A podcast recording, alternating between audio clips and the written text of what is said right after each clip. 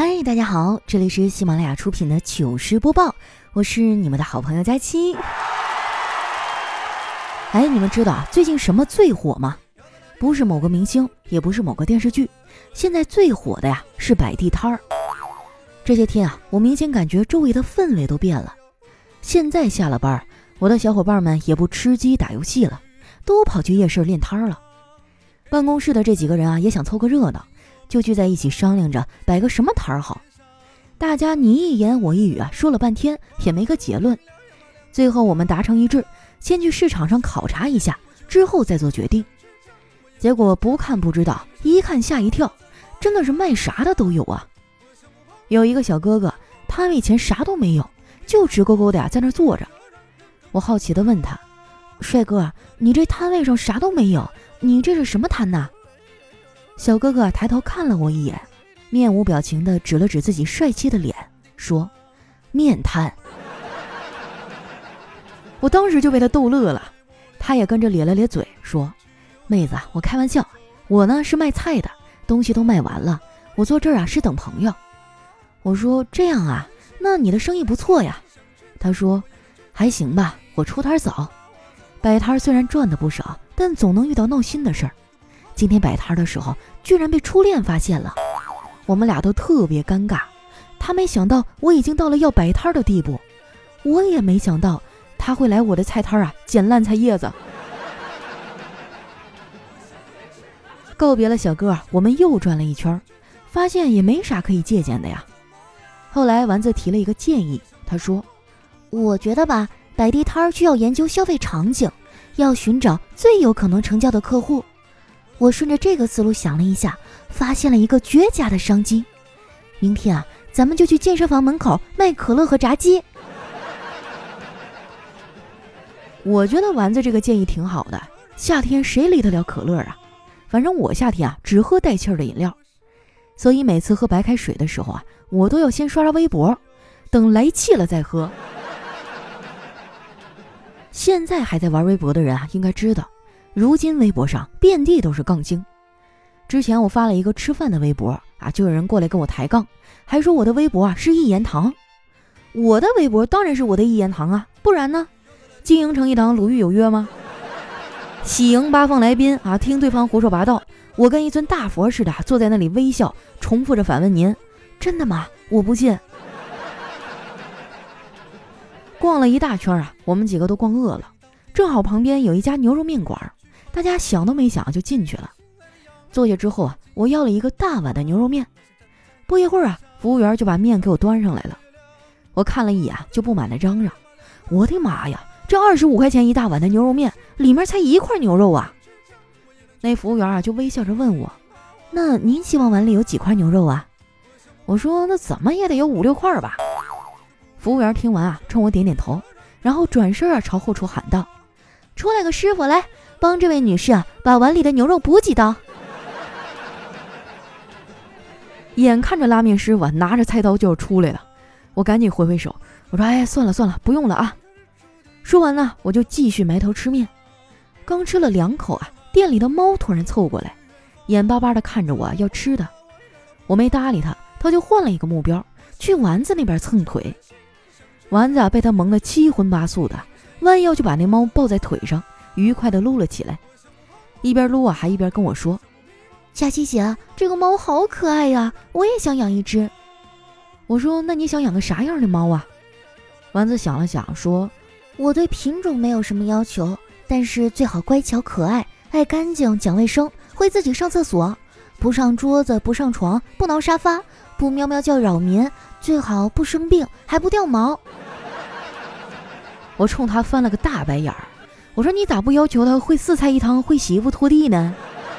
晚上还端一盆水跑到你跟前说：“妈妈洗脚。”要求这么多，我建议你啊，还是不要养猫了，你养一个哆啦 A 梦吧。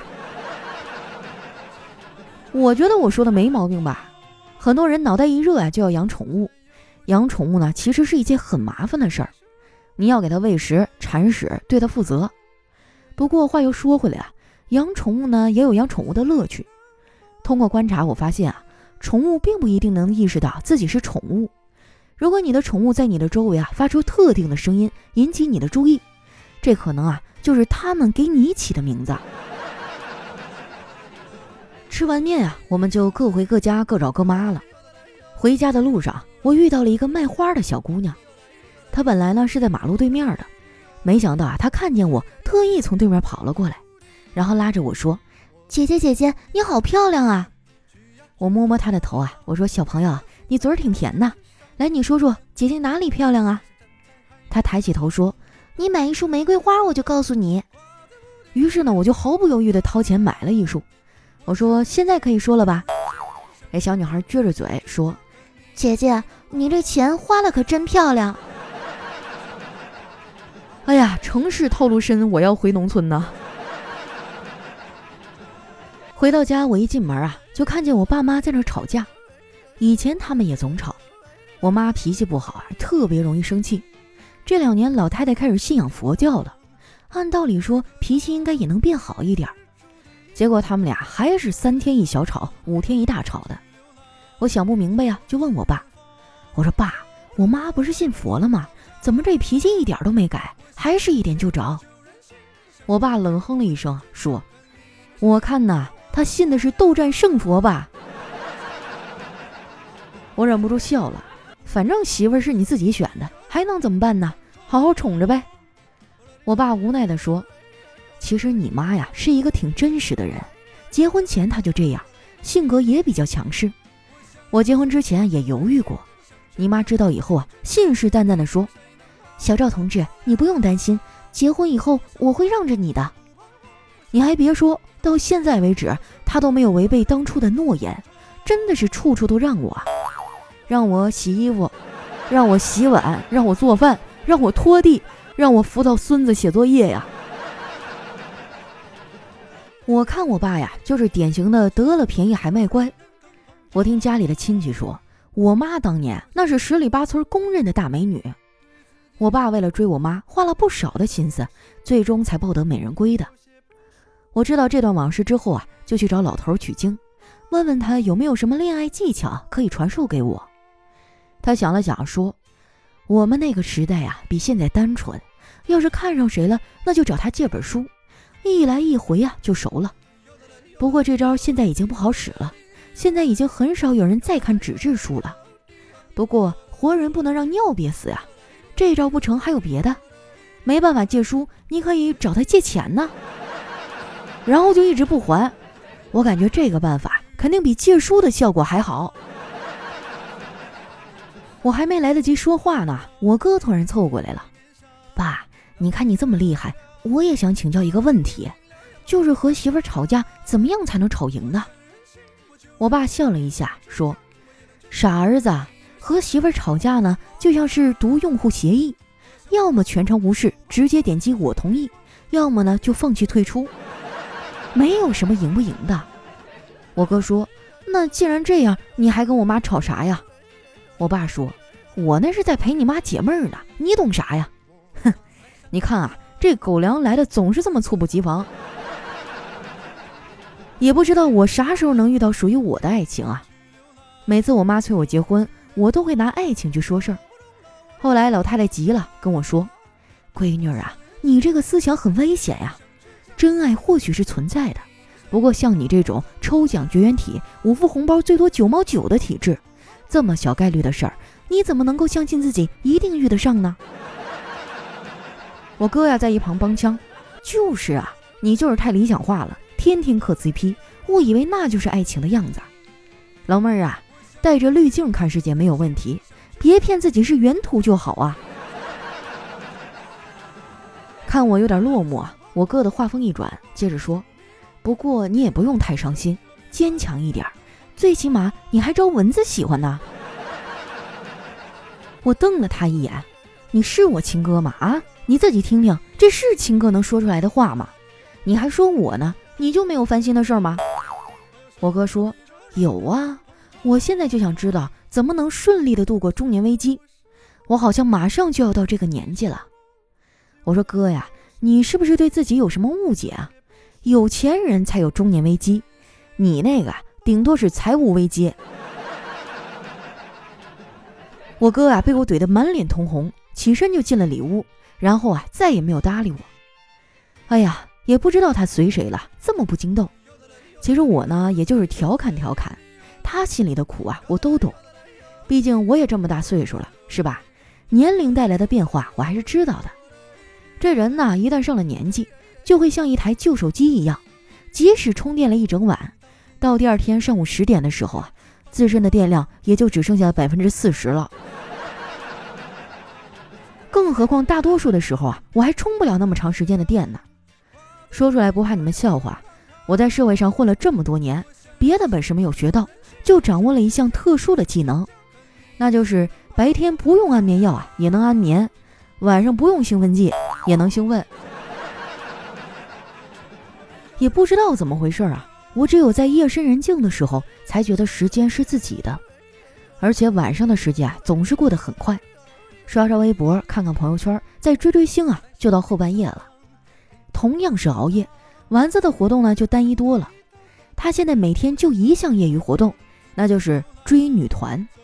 哎，说起这个女团啊，我发现现在组个团人数是越来越多了。以前一般三个人啊就能组个女团，后来呢发展成了五个，到现在啊女团的人数我都数不过来了。昨天啊和丸子聊起这个事儿的时候，我突然冒出一个想法，我说现在流行偶像养成，那咱们国家应该整一个五十六个民族的女团呐，每个人都穿自己的民族服饰啊，然后聚在一起唱歌跳舞，到时候一上台多威风啊，老外看了都得懵。丸子看了我一眼，淡淡的说：“佳琪姐，你说的那个是春晚吧？”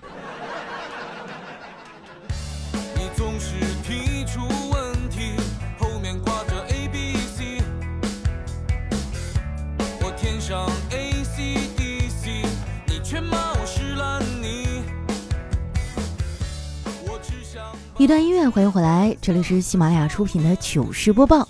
又到了我们留言互动的时间了，那喜欢我的朋友记得关注我的新浪微博和公众微信，搜索主播佳期。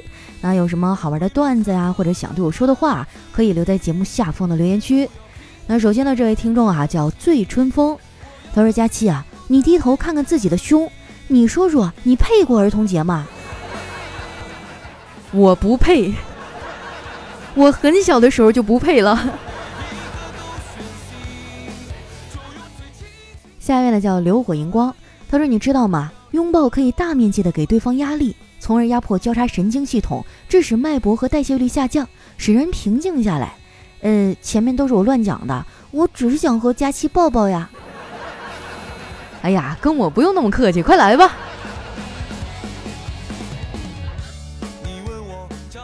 下面呢叫夜影商，他说：“佳期你好，听你节目有一年多了，现在开始翻出你一四年的节目开始听。”嘿呦，车速那个快呀，我都追不上。我还在读工科博士，回学校封校也不让出去，希望疫情早点结束。呃，说了这么多啊，重点来了，我给你写了一首诗，你听好了啊。佳人浣纱沉鱼落，期盼重逢踏银河。醉酒舞剑花秋夜，梅子盛开塞外歌。每一句都对应一个美女啊，佳期，你能看出来吗？我看出来了，就每一句的第一个字连起来就是“佳期最美”啊！什么什么叫“佳期最美”？没啥，没脸吗？下一位叫师太饶了我。他说有一天哈，老婆说：“老公，你夸夸我呗。”这次我面无表情的看着他，他有点生气，哼，怎么着？以前让你夸，你还会随便的敷衍几句。现在连敷衍都不想了，我说随你怎么想，我只是觉得我不配跟仙女说话。哎呀，你这个求生欲也是没谁了。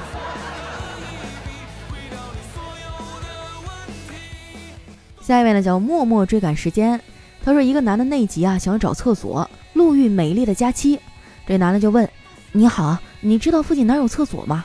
哎，佳期说：“你是找男厕所还是女厕所呀？”啊，那男的说男厕所啊，佳琪说在女厕所旁边啊，那那女厕所在哪儿啊？然后佳琪就怒了，你个变态，一个大老爷们找女厕所？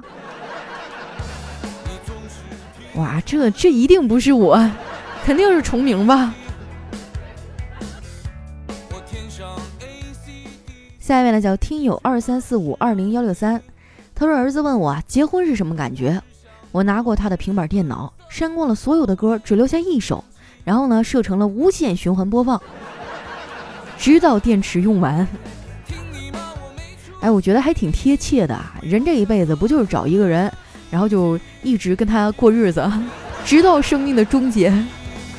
当然，你也可以半路切歌哈，但是我们不在节目里提倡这种行为。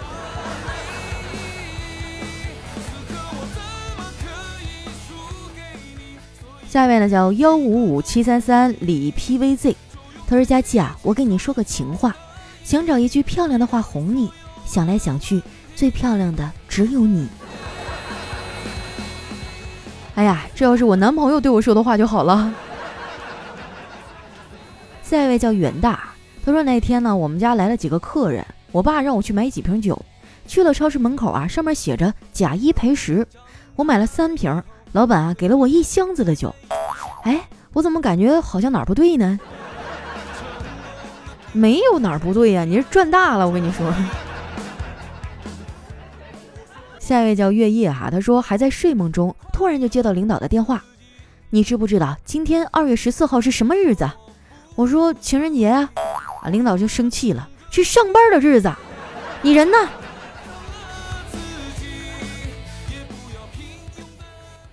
下一位呢叫起啥名字呢？他说跟朋友去吃火锅啊，坐下来点好餐以后呢，等了很久，隔壁桌啊比我们晚来的都快吃完了，我们的餐还没有来。这时啊，朋友有点按捺不住了，摁了服务铃说：“你好啊，我们是第一次来，不懂规矩，我就想问一下，我们这桌是不是观众席啊？”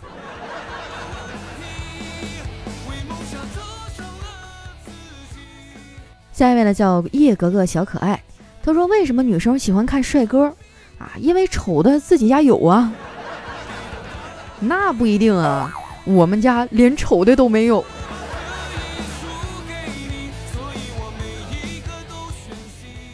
下一位哈叫佳琪的珍珠奶茶。他说：“我记得有一年儿童节啊，我们都要一起表演舞蹈。那个节目一开始呢，要所有人都躺在地上，然后再起来。可是演出那天啊，音响出了故障，十多分钟都没有声音。”有一个倒霉孩子直接睡着了，最后他是被老师抱下了舞台的。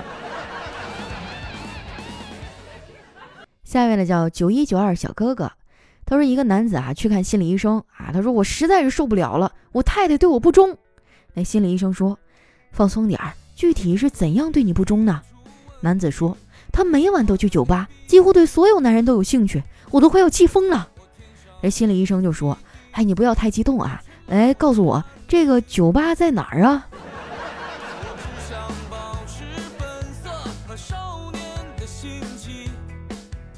下一位呢，叫离西风中摇曳。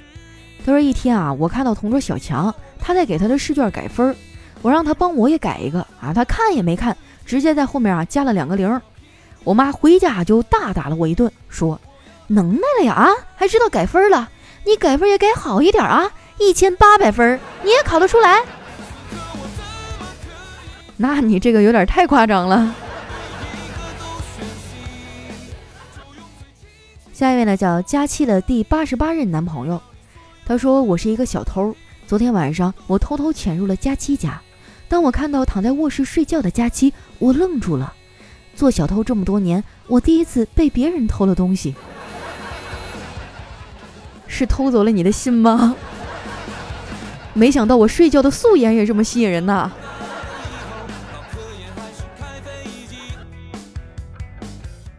下一位哈叫不懂先生，以为遇到心动的人会说好多甜言蜜语，可是真的碰上了，却连话也说不出来，导致他哭着问我：“大哥，您说话呀，您到底是劫财还是劫色？”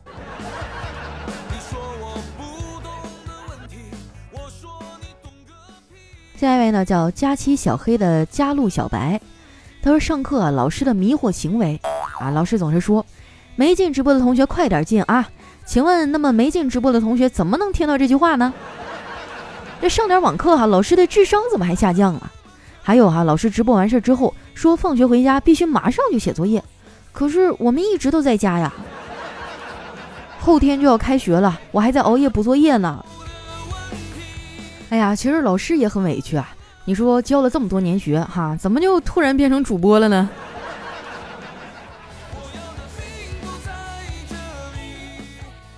下一位哈叫楚地无尾，他说坐公交车的时候啊，不小心碰到一女的，这女的上来就给我一巴掌啊，顿时无数乘客向我投来质疑的眼神儿，在无数人的指指点点中呢，我冲那女的大喊：“我不在乎你怀的到底是不是我的孩子。”顿时呢，无数人又把异样的眼神投向那个女的，而我则在无数人的注视里啊扬长而去。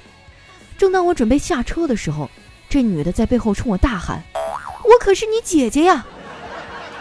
然后啊，无数人又将异样的目光投向了我。我操，怎么跟网上的段子不太一样啊？然后我转身就是一句：“你说我到底哪里不如咱爸？”你们这剧情有点过于丰富了啊！下一位呢叫粤海棠一二三，他说有一天坐飞机啊，邻座呢是个六七岁的小女孩，旁边坐着他父亲，这父女俩有说有笑的。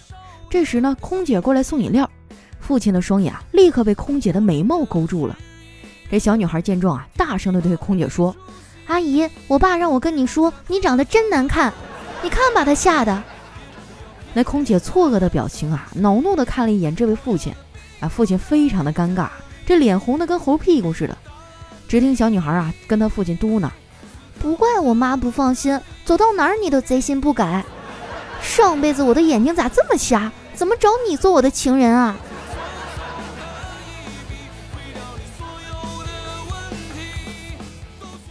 下一位呢叫听友二零一二四六八四九，他说喜欢一个人是什么感觉呢？哎，就是感觉他身上有 WiFi。那暗恋呢？不知道 WiFi 密码。异地恋呢？知道密码，但是距离太远连不上。那吃醋又是什么感觉啊？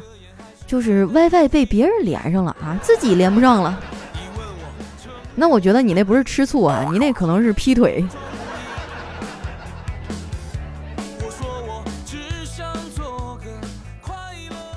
下面呢叫安琪儿的安琪，他说一个人哈在沙漠里快要饿死了，这时候呢他捡到一个神灯啊，这神灯说：“我可以实现你一个愿望，快说吧，我赶时间。”那个人说：“我我要老婆。”神灯立刻变出一个美女哈，然后不屑地说：“都快饿死了，还贪图美色，可悲。”说完就消失了。然后那个人哈非常焦急的又说了一个字儿：“饼。”连起来就是老婆饼。啊，就直到现在哈，我都不明白这个饼为什么起名叫老婆饼呢？有什么历史缘由吗？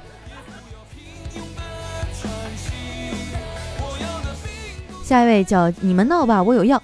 他说佳期啊刚坐到桌子旁边准备吃饭，这时呢佳期的妈妈夹了一块肉放到他碗里，对着他说：“来，闺女多吃点，都瘦了。”这佳琪听了啊眼眶微微发红，也夹起了一块肉给老爸。啊佳琪爸爸看了就嫌弃的摇摇头说：“我才不吃昨天的剩菜呢。”哇，这条留言真的太真实了。来看一下我们的最后一位哈，叫冷月诗歌。他说上高中的时候啊，大家都喜欢上语文课的时候吃零食，叽叽喳喳的，老师很生气，就死死的盯着我们，但是呢却又无可奈何。后来换了一个语文老师啊，人特别实在，从来不反对我们吃零食，但是大家啊却渐渐的戒掉了这个坏习惯，因为每次有人吃零食的时候啊，老师都会走过来啊，然后跟他一块儿吃。好了，那今天留言就先分享到这儿了。喜欢我的朋友呢，记得关注我的新浪微博和公众微信，搜索“主播佳期”，是“佳期如梦”的佳期。啊，有什么想对我说的话呀，或者好玩的段子啊，一定要留在下方的留言区。那今天的节目就先到这儿啦，我们下期再见。